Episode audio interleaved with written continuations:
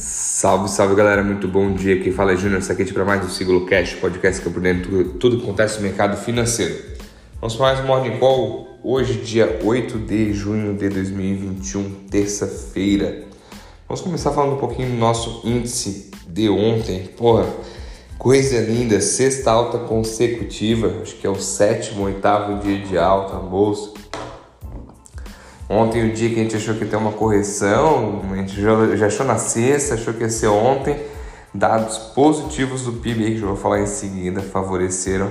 E a nossa bolsa fechou em alta de 0,5 com 130.776 pontos. Olha, há um ano atrás, um ano e dois meses atrás, dia 26 de março de 2020, no começo da pandemia, a bolsa bateu 66 mil pontos. Quem diria que um ano e pouco depois está 130? Olha.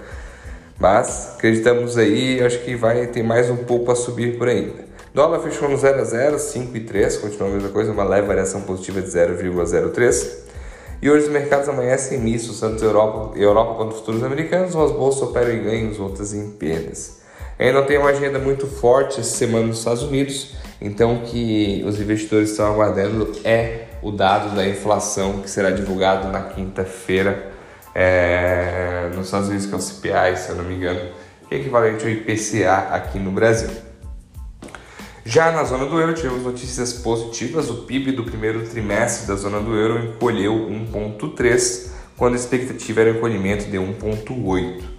O petróleo está caindo no momento, deixa eu pegar os dados é, exatos para não falhar por excesso. O petróleo Brent está caindo 0,60, estava caindo 0,70 ainda pouco. É o segundo dia consecutivo. Há uma espera aí no mercado sobre o acordo nuclear do Irã. Caso seja favorável, aí, a partir de quinta-feira o Irã poderá produzir 500 mil barris a mais por dia da commodity. Mas, segundo especialistas, analistas, especialistas, a, mesmo com a aprovação e esse aumento de produção, o Irã deverá aumentar essa produção somente em depois da semana que vem, que ocorrerá então a eleição é, presidencial por lá. É, falando um pouquinho ontem do a gente bateu a sexta máxima consecutiva é, devido ao PIB. Tivemos uma notícia boa aí, a, o boletim da Fox, que é divulgado toda segunda-feira.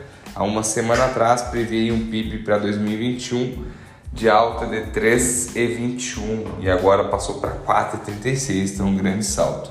Também saiu agora pela manhã, deixando o futuro, o futuro Ibovespa positivo, leve, positivo 0,15, não sei se engata mais dia de alta aí. As vendas do varejo, qual cresceram 1,8 março, abril comparado a março, sendo que a expectativa da Refinity era de 0,1, então bem acima da expectativa. Lembrando que mês passado as vendas varejo eram negativas, se não me engano, 2,2. Bitcoin voltou aí o ar e o Elon Musk tá dele, tá? Não foi Elon Musk que fez hoje essa, esse burburo aí no, no Bitcoin. Bitcoin tá caindo quase 10% aí, se negociando na casa dos 32 mil já, 32.800 alguma coisinha, se não me engano. O motivo para isso foi que ontem o governo americano recuperou os 2,3 milhões de dólares pagos aos hackers para trancar aquele oleoduto nos Estados Unidos no mês passado. Petróleo subiu, oleoduto trancado, uma oleoduto que tinha na de logística dos Estados Unidos, tudo mais, beleza. Pagaram os hackers com isso através de Bitcoin. Ontem o governo americano conseguiu recuperar. Isso é negativo? Não, pô. O governo americano conseguiu recuperar, é ótimo é um crime, porra, sensacional.